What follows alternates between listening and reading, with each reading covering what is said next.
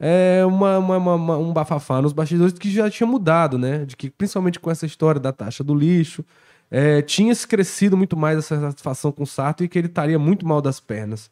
E com esses números que a gente vê hoje ali, parece que não tanto, né? Ainda teria um espaço ali para brigar, sobretudo nesse contexto que eu falei, né? De ter uma disputa muito pulverizada, né? Dificilmente vai alguém arrastar é, principalmente se colocar no segundo turno de uma maneira assim muito à frente dos outros. Né? O que a gente tende, na verdade, é ter vários ali nessa escala daí dos 15%, 25% brigando por uma vaga no segundo turno, né? ainda mais com nomes fortes como capitão, o nome do PL, enfim, o do PT, o dele, o Evandro como candidato, enfim. É, então, nesse sentido, é isso. Resumindo numa, no, né, numa casca de nós, números problemáticos não são bons de forma alguma para um cara que está na, na gestão tendo dificuldade em emplacar um ritmo, tendo dificuldade em emplacar uma imagem positiva, né? Tá frequentemente aparecendo mais na imprensa com casos, né? Com episódios polêmicos, né? Enfim, até agora recentemente um acidente de carro. É, muitas coisas ali que acabam desviando um pouco a atenção das obras e ações mesmo. E nesse contexto, né, os números não são bons de forma alguma. Agora é aquilo. Muito melhores do que se esperava ali, principalmente só olhar a reação que está tendo aí nas redes sociais eu acabo empolgado aqui com o início do programa, acabo esquecendo de dizer, a gente está ao vivo às segundas-feiras no Jogo Político, sempre às 14 horas, YouTube, Facebook, Twitter do O Povo. E depois a gente vai para as plataformas de áudio, Spotify, Amazon Music, Google Podcast, Rádio Public, enfim. Vocês podem acompanhar sempre a eu gente gosto desse Radio Public. Eu nunca ouvi falar nesse aplicativo, mas eu acho bonito esse nome aí. É, e, bom, deixa eu trazer aqui alguns comentários. A gente tem Vila Sofia dizendo: é, Sarto é prefeito invisível. Fortaleza saberá e verá quem é o prefeito no próximo ano. E diz ainda: se o PDT for inteligente, irá negociar com o PT para apoiar Luiziane Lins, com, desculpe, com o vice do PDT. Tem uma boa aí pro Gual, tem uma pergunta aí. É, tem. Aí Kleber Silva dizendo: Sarto é horrível, mas voto nele se for contra o Wagner. É... E aí tem o Emerson Cavalcante dizendo que o algoritmo não gosta dele por aqui, que não foi informado na semana passada. É, a gente é, reparou que você levou falta semana passada, viu, Emerson?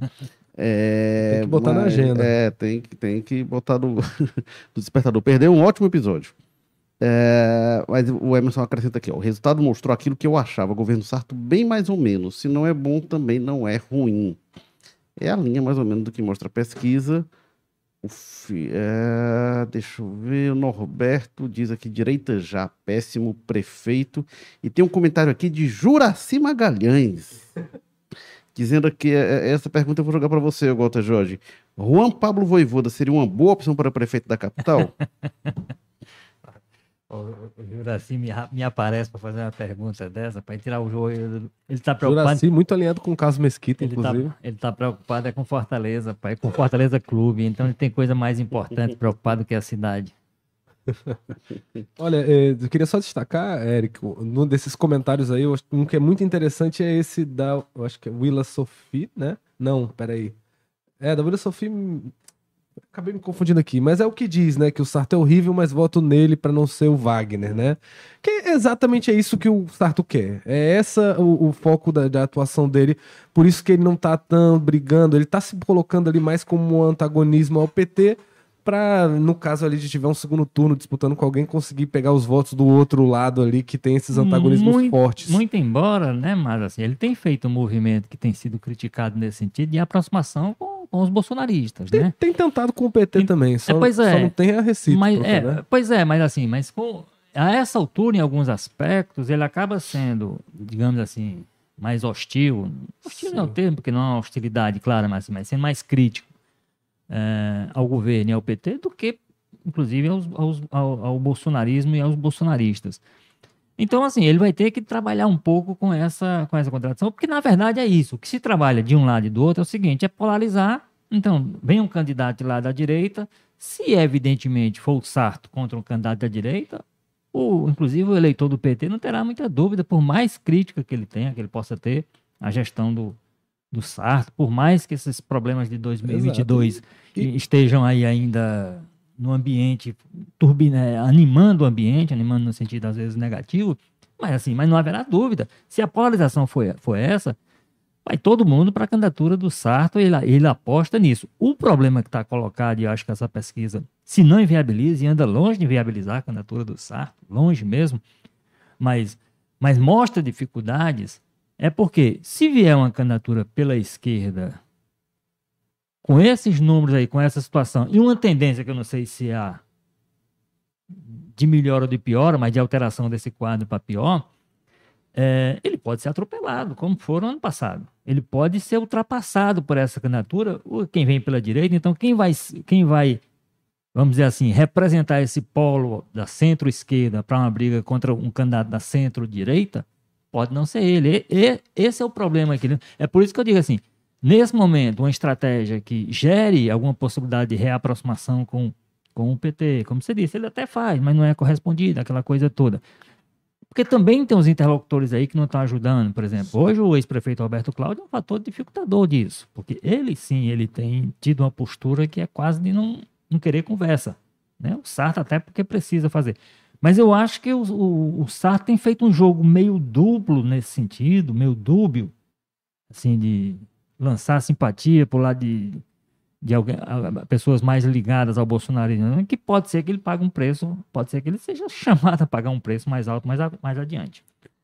É, bom, lembrando, a gente vai ter, que vai sair amanhã, a gente já, já vai trazer aqui no podcast os números da pesquisa é, sobre a avaliação do Elmano de Freitas, e tem um outro dado da pesquisa que vai sair amanhã, que é sobre como a população vê a questão da taxa do lixo, se as pessoas acham que a cidade vai ficar mais limpa é, a partir da taxa do lixo. Aproveita e já comente aí se você tiver uma opinião, você acha ah, que vai ficar? Pois é. E aí, seguinte, é... o, o, o... E, ah, explicando até, aproveitando aqui também, a pessoa fala, ah, que pesquisa é essa e tal? Todo ano, o Anuário do Ceará, editado aqui pelo Grupo de Comunicação Povo, é, ele é, é, faz uma pesquisa com o Datafolha, pesquisa top of mind, que é são as marcas mais lembradas, né? É, a pesquisa tradicional no Brasil e pesquisa tradicional do Anuário do Ceará. E aí, nesse ano, a gente conseguiu incluir per perguntas carona, como a gente chama, né?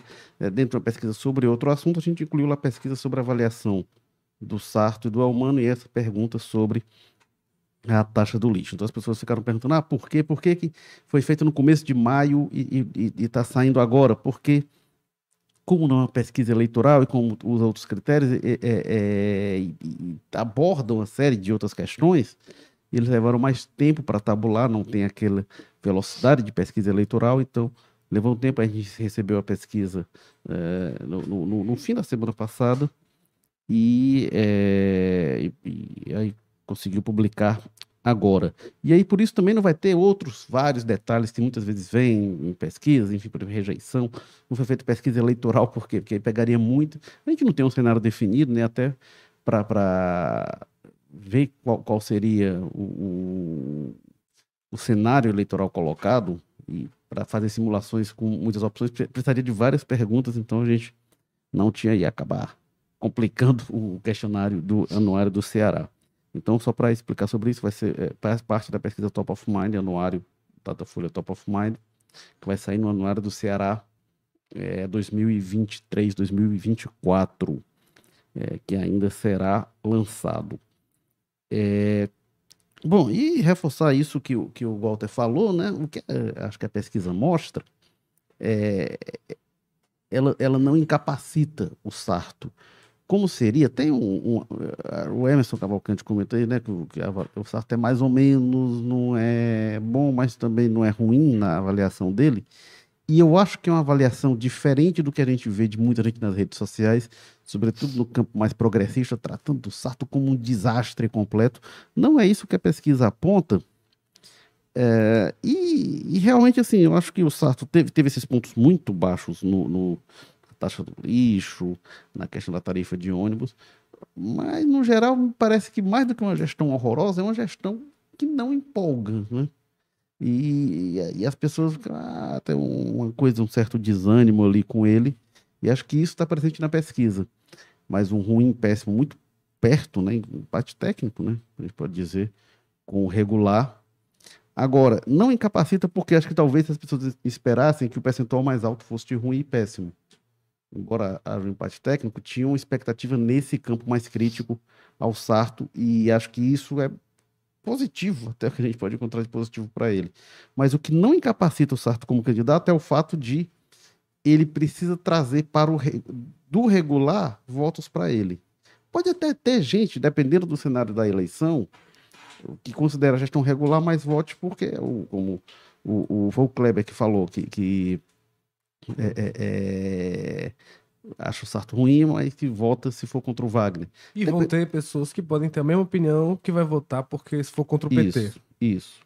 Que é o que ele quer colocar ali. Provavelmente a campanha, o Sarto vai ser obra, obra, obra, obra e evitar e deixar esses dois polos se batendo, né? Para tentar conquistar. Uhum. O que já se mostrou fracassado em outras eleições e, e correto em outras.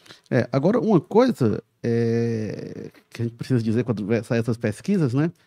Elas trazem a público uma coisa que estava no bastidor, porque, a rigor, os políticos sabem.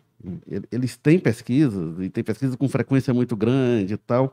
É até aquelas coisas quando tem movimento para proibir divulgação de pesquisa perto de eleição, os, os, políticos todos, os que mais falam mal de pesquisa, depois a gente vai ver na prestação de conta, eles contratam pesquisa e eles têm os dados para eles. Eles acreditam, eles sabem que não é 100%, mas eles sabem que é uma referência importante. Então eu acho até, sempre acho uma sacanagem quando vê isso, que assim, o que eles querem é que as pessoas não saibam aquilo que eles têm condição de contratar só para eles e ficar sabendo. Então, é, sempre acho. É, uma, uma, coisa que eu acho que, que, inclusive, ajuda um pouco a. Primeiro, a, assim, dar ânimo a quem defende a candidatura do SAR. Tem um aspecto dessa gestão que a gente está um, há um ano e pouco da eleição, ou seja, dois anos e tanto da gestão, que não é uma gestão que você possa falar, por exemplo, não tem escândalo não tem um grande escândalo envolvendo um grande desvio de dinheiro, aquele caso que, que chame a atenção.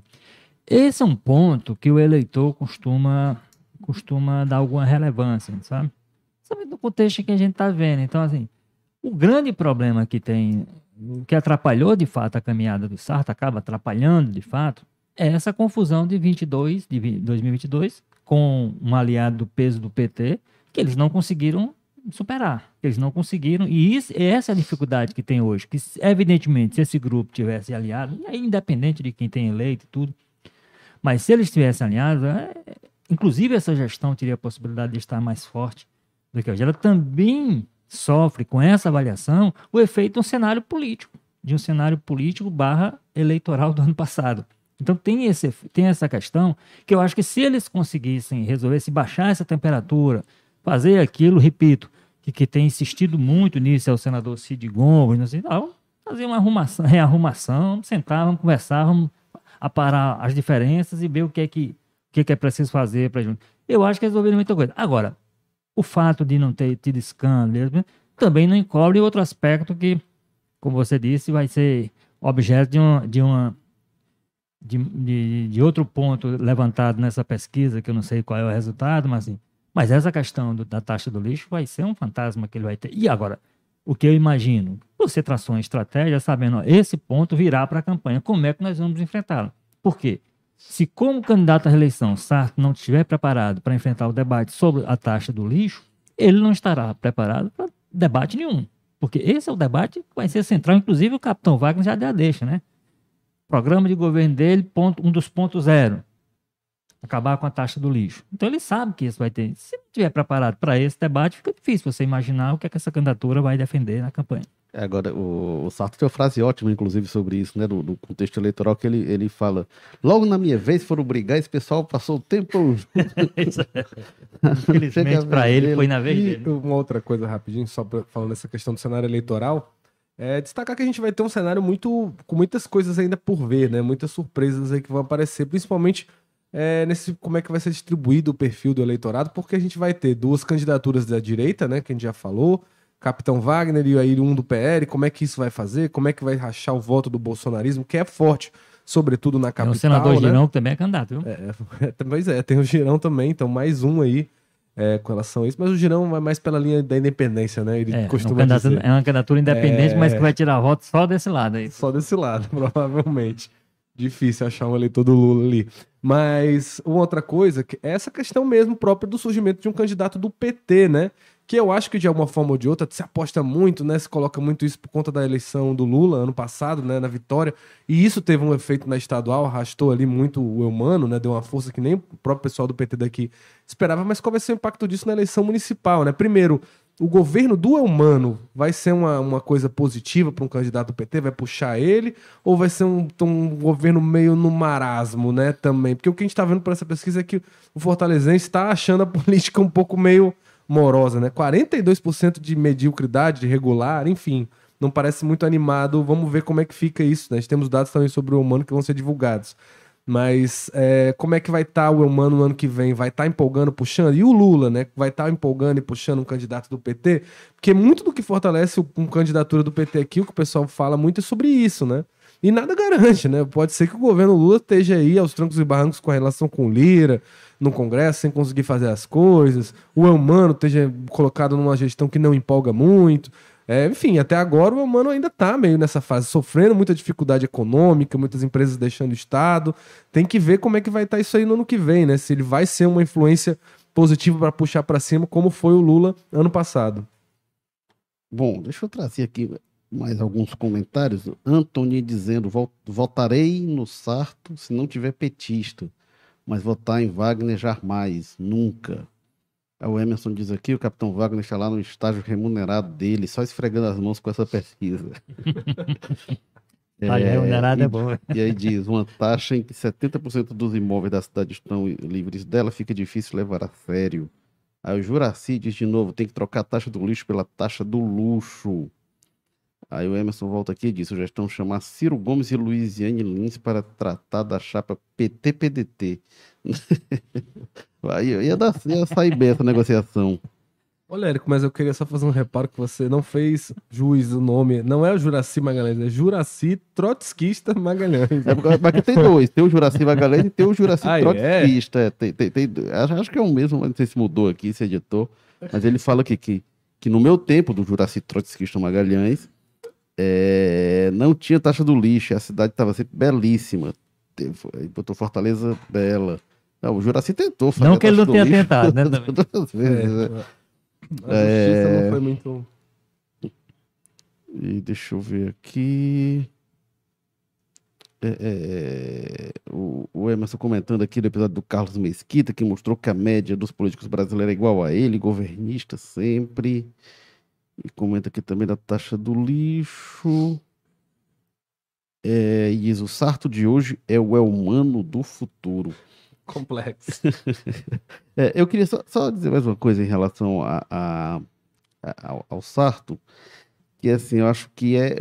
Eu ouvi de um aliado dele faz alguns meses, dizendo que o, o Sarto pagava o peso de, e o preço de vir depois de dois prefeitos de muito carisma e muito populares. Uh, populares, embora controversos também, assim, com muito apoio, muita rejeição, mas muito carismáticos, que são a Luiziane Lins e o Roberto Cláudio. Que são personalidades com uma força que o Sarto definitivamente não tem, pelo menos não tem hoje. O Roberto Cláudio também não tinha no início, né, mas ele se tornou uma personalidade muito carismática.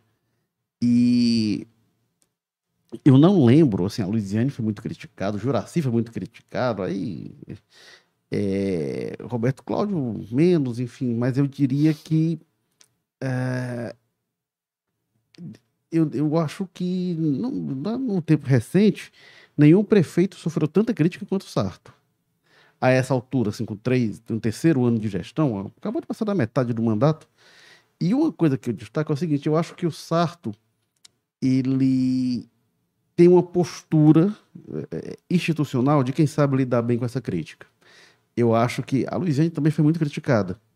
Mas a Luiziane não lidava bem é, é, como o Sarto lida. Ela reagia de forma mais temperamental. E o Roberto Cláudio, sob muito menos crítica do que o Sarto, ele reagia pior do que o Sarto reage. Então acho que o Sarto, ele até hoje ele soube compreender que as críticas são parte da política, que várias delas têm inclusive razão de ser, e ele lida com isso, isso pra gente que acaba tendo esse papel, inclusive, de levar essas críticas, de ouvi-los, enfim, eu acho que é, é um registro que eu gostaria de fazer. É, agora eu queria trazer aqui um componente para vocês, é, inclusive atrasamos aqui o início do episódio porque eu estava reunindo esses dados. Eu fui olhar pesquisas de, de prefeitos anteriores no primeiro mandato. É, eu não encontrei pesquisa do Datafolha, também peguei sempre o Datafolha, pesquisa do Datafolha, sobre o, o Roberto Cláudio mais ou menos nesse período de mandato. No terceiro ano de mandato, não encontrei. Mas encontrei da Luiziane Lins quando ela estava no fim do terceiro ano de mandato. Então agora está chegando na metade, né? não é exatamente o mesmo período. Mas a Luiziane, em novembro de 2007, pesquisa da Datafolha estava assim. Ela tinha 33% de ótimo e bom, 29% de regular e 36% de ruim e péssimo. A Luiziane chegava desgastada ali, ela se reelegeu no primeiro turno. Ela chegava desgastada, mas a gente vê que é um cenário diferente, ele era tudo muito embolado, né? mas a Luiziane tinha. O regular era o menor percentual. Era muito ali. Ela dividia muito opiniões, era uma coisa mais passional, né? Então estava muito ali para o ótimo e bom, ou ruim e péssimo. É, isso em novembro de 2007, como eu falei, o fim do terceiro ano de mandato. O Sarto está na metade do terceiro ano. E, bom, é, e aí eu consegui pegar, aí eu achei uma matéria lá que o Carlos Maza, então o jovem Carlos Maza fez ali em 2016, que ele trazia os dados do Roberto Cláudio e da, da Luiziane no começo da eleição em que ambos é, se reelegeram. É, e aí estava o seguinte: é, é, é a Luiziane, no, no, no, meio do ano, né, seria, o Sarto comparando, em julho de 2024, seria mais ou menos ali. É, a Luiziane estava assim, com 36% de ótimo e bom, 39% de regular e 23% de ruim e péssimo, isso em julho de 2008. Né. Ela começando a campanha de reeleição. E o Roberto Cláudio, em agosto de 2016, ele estava assim: 34% de ótimo e bom, 40% de regular e 23% de ruim e péssimo. É, o que a gente vê nesses casos todos é um índice de regular realmente muito grande, uma certa divisão, nenhum deles estava assim excepcional e tal, mas o regular parecido com o que está hoje, né, mas muito grande o regular. Porém, a gente tinha um ótimo e bom bem acima e um ruim e péssimo mais baixo. O que, é que você diz disso, Walter Jorge? É, para mim, confirma essa visão que a gente está tendo, geral, de que são números que, embora evidentemente não agradem ao prefeito, sua equipe, seus, seus assessores e seus simpatizantes, evidentemente não agrada, mas não são trágicos no sentido de, de olha, vamos pensar em outra possibilidade, vamos desistir de qualquer plano nesse sentido. São números que você vê que você tira, quando você sai do, do regular e do péssimo e vai para o. A diferença mesmo que você vai é lá no, no bom ótimo, lá na organização, porque realmente o SART está baixo, 16%, não é isso? O SART está. Esse nível é que ele tem. Agora, e a gente tem que considerar alguns aspectos, assim. É sempre perigoso a gente fazer esse tipo de avaliação, né? De um, uma gestão com a outra, um período com a outra. Que a gente tem que lembrar que o Sarto ele tem administrado sob condições muito difíceis, né? Ele foi, já foi eleito no contexto de uma pandemia, né? campanha esquisita, com todo mundo de máscara, aquela coisa toda, fora do, do período normal, aquela, né, toda. Aí, o primeiro momento da gestão foi ainda sob esse contexto de uma, de uma, de uma administração é, prejudicada pelo ambiente, da, aí, logo, aí logo depois veio o, o contexto eleitoral, essa crise com a, com a base aliada, essa confusão toda no qual, como você diz, eles tiveram, porque, porque decidiram brigar logo na minha vez. Mas assim, então ele tem, ele tem administrado um contexto geral muito difícil, né? A gente precisa primeiro considerar isso, assim, que a questão do carisma, que um tem mais que o outro, que é Luiziane, o Roberto Cláudio. A Luiziane já tinha, o Roberto Cláudio construiu na gestão, né? Ele entrou com uma pessoa que basicamente foi alguém que o Cid escolheu para ser prefeito e aí depois ganhou sua personalidade própria, com oito anos de mandato, saiu com, com uma liderança, principalmente uma liderança local aqui no plano de Fortaleza, uma liderança forte. Mas isso, não, isso foi um processo que o Sarto está no começo. Né? O Sarto tá, não, não, não, chegou ainda a três, três anos de, como prefeito. Nesse contexto, como eu disse, muito difícil. Então, os números dele acabam não sendo um número tão diferentes dos outros, à exceção dessa parte do, do Bonhógico, que é a aprovação absoluta, a aprovação total. As pessoas são pessoas que é, essas acreditam, e isso, vale, vamos dizer assim, equilibrava mais com relação aos outros. É quase que um terço, um terço, um terço, né? De, no meio de irregular. Quem irregular é aquela pessoa que não necessariamente desaprova. Então, no contexto, alguém falou aí, ah, se for o Sarto e alguém da direita, eu vou votar no Sarto. Como eu disse, a aposta que se faz num determinado segmento político é essa mesma. Mas olha, o, o, o que pode fugir desse contexto é, de repente, a disputa ser entre o Sartre e o candidato governo, um candidato PT no segundo turno. Aí, aí vamos dizer, desorienta um pouco, muito embora acabe favorecendo ele, como eu disse, por esse contexto do, da dubiedade dele, né? Que ele tem suas simpatias com, com o pessoal do bolsonarismo e tem um antipetismo que nessas horas pode funcionar em favor dele. Então, é, eu acho que é isso. Assim. A gente tem, primeiro, a gente tem que considerar esse contexto, que ele, ele tem realmente administrado dentro de um contexto muito difícil, pela pandemia, pela crise política com alinhados depois, no meio de um processo eleitoral. E a gente, quando vai ver, no final das contas, a gente vê que os números não são tão diferentes daquele que tinham seus antecessores, alguns, como o caso da, da, da Louisiane, reeleita em primeiro turno ainda. É, aqui tem um comentário do Kleber, ele diz: volta aliás, o, aliás, o Roberto Claro também foi reeleito no primeiro turno, né? Não, foi no segundo turno. Foi, foi, segundo, foi, foi, é, é, o segundo turno. Capitão é, Wagner. Ok. O, o, o Kleber diz aqui: voto até em Lúcifer, mas em bolsonarista não voto. É, agora, o, o, lembrando, a reeleição da Luiziane, né, em 2008, ela, ela tinha um alinhamento com o governo federal e governo do estado. Você falando das condições que o, o, o Sarto tem, que são é, desfavoráveis, da Luiziane tinha, era Lula, o Cid apoiando ela no estado e o, o ela própria prefeita em busca da reeleição. Era, Inclusive era o slogan três vezes mais forte, três vezes né? mais forte que foi usado na campanha do Almano era a campanha da reeleição da, da Luiziane. É, e tem uma coisa é, inclusive, eu acho que foi a mesma marqueteira, né? A, a Curi. Acho, acho, que foi a mesma que veio. E, é, inclusive, o cenário naquele momento era de divisão do grupo Ferreira Gomes, porque o Ciro foi fazer campanha para Patrícia Saboia, que foi terceiro colocado, e o Cid apoiou a Luiziane. Então, tem algumas similaridades, mas assim, favoráveis à Luiziane naquele momento e contra o Sarto agora. E uma coisa que eu chamo a atenção é o seguinte: a Luiziane, nessa pesquisa de Datafolha de 2007, ela tinha 33 de ótimo e bom, 29 regular e 36 ruim e péssimo. Quando é em julho do ano seguinte, o 33 de ótimo e bom vai para 36, muda pouco. Mas o regular saiu de 29 para 39 e o ruim e péssimo caiu de 36 para 23. Então o primeiro movimento foi tirar o regular, o, o ruim e péssimo para o regular, para depois o regular é, é, ir para uma avaliação pois mais é, né? positiva. Tem, tem, isso que as pessoas costumam dizer com relação aos candidatos que são candidatos de gestão, a reeleição ou representantes de gestão, que é isso.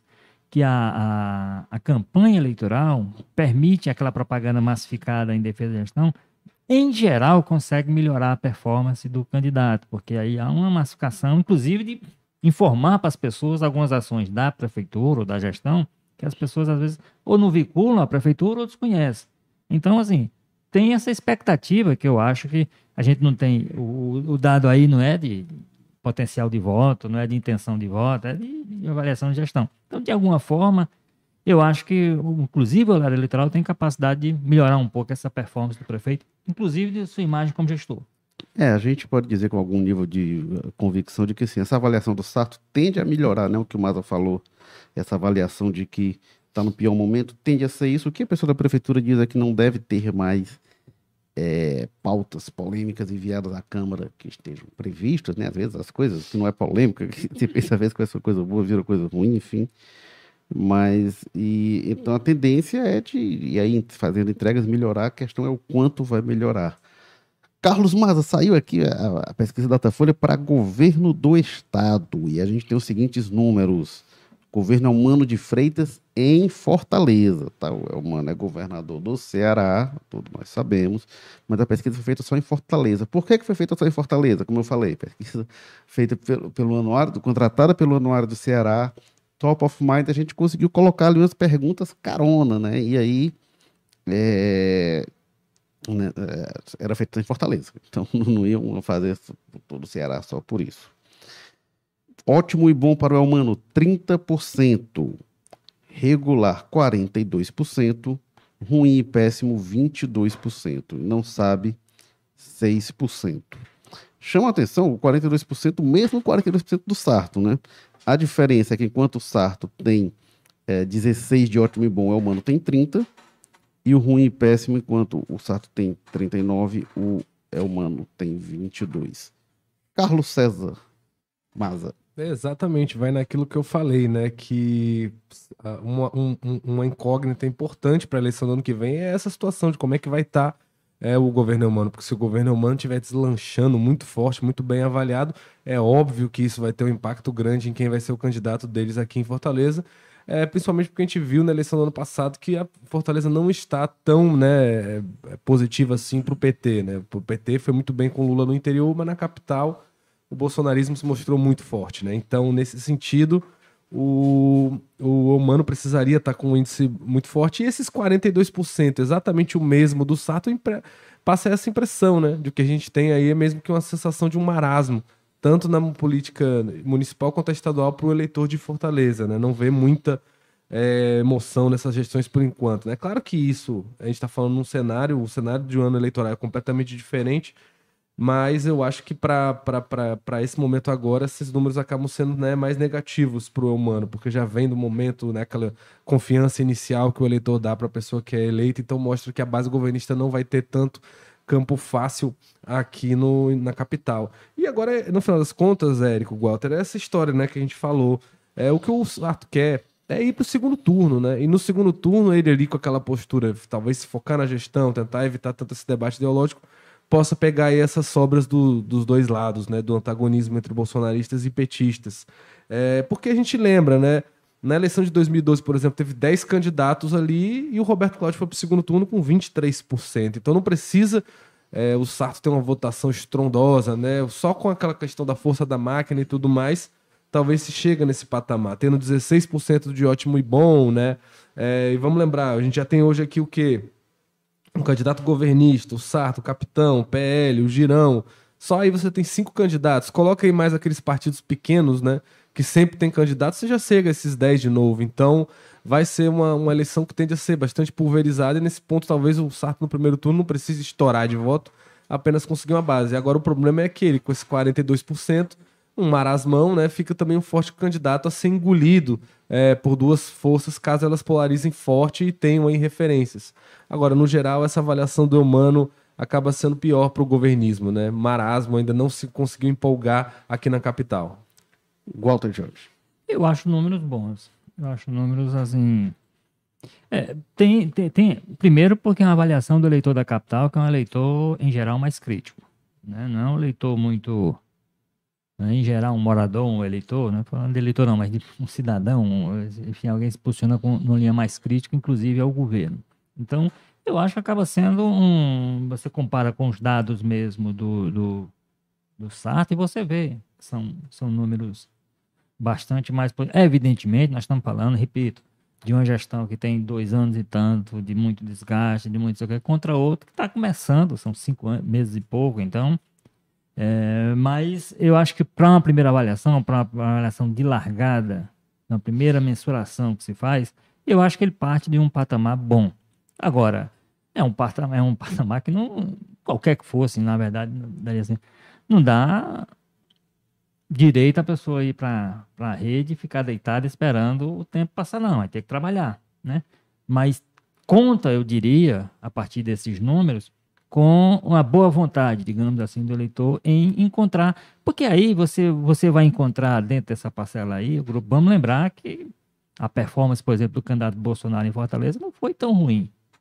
Né? Foi, foi onde ele deu um apertãozinho no, no, é, o capitão Wagner ganhou aqui, não é isso?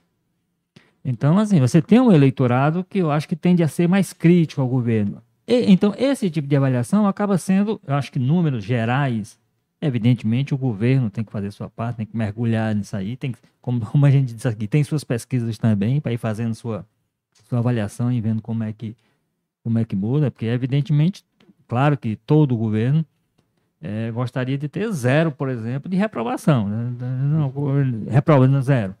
Mas vai, vai haver sempre com esse componente que você tem do cenário político hoje, que tem um, tem um grupo, tem um percentual aí base que é bem alto, que naquele caso não, não vi não gostei. Então vai, vai partir para é governo do PT, não gosta, acabou. Quer nem saber se é bom ou se é ruim. Eu não gosto, né? Por uma questão ideológica aí no caso.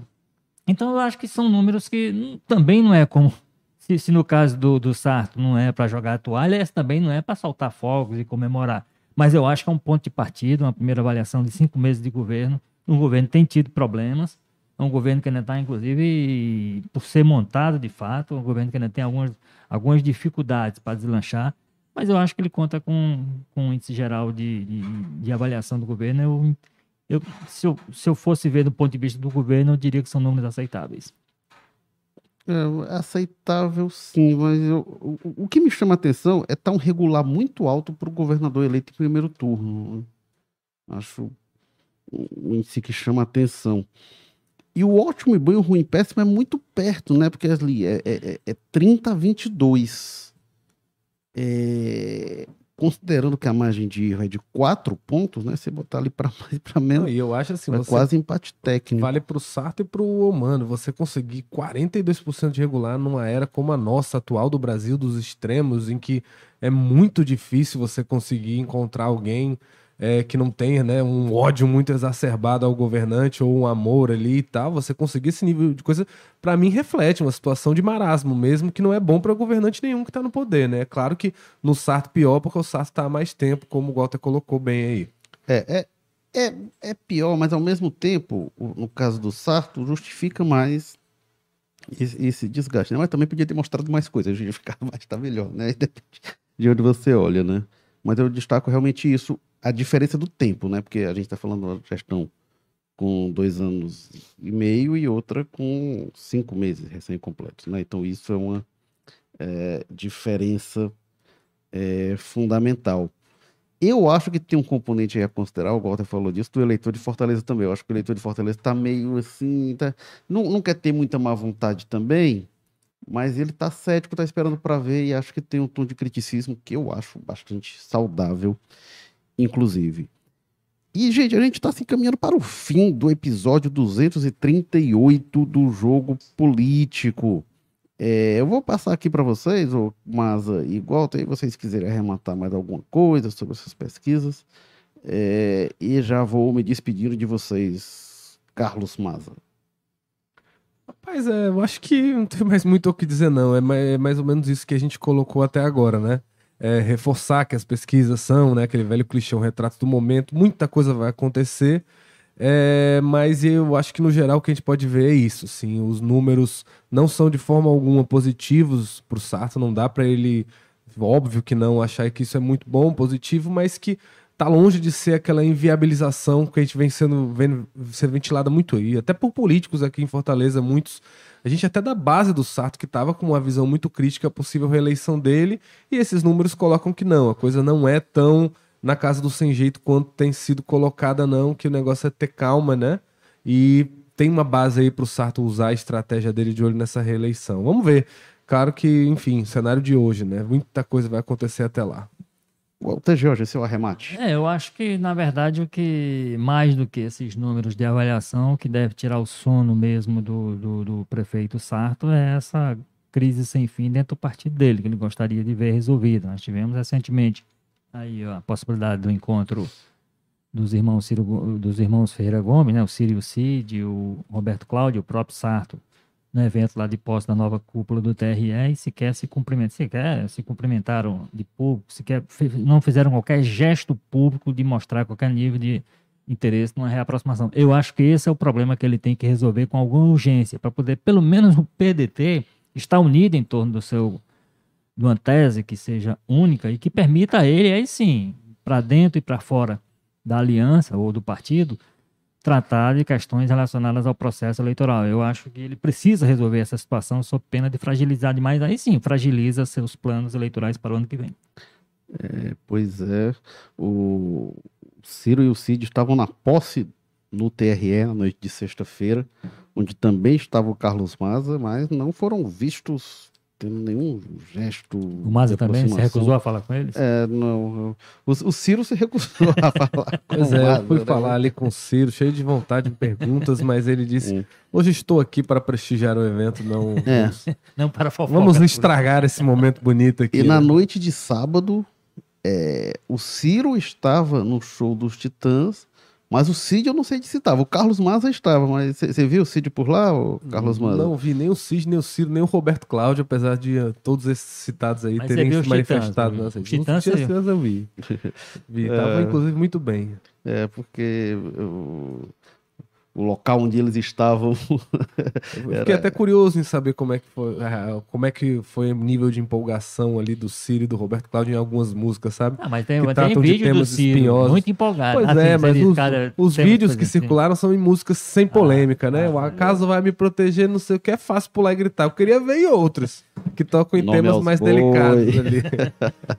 Bom, gente, mas este foi o Jogo Político 238. A gente agradece aqui ao Samuel Moraes na técnica que bota a gente no ar no- nas várias plataformas aí no YouTube, nas demais. E é isso. Semana que vem a gente está de volta. Valeu, pessoal. Tchau.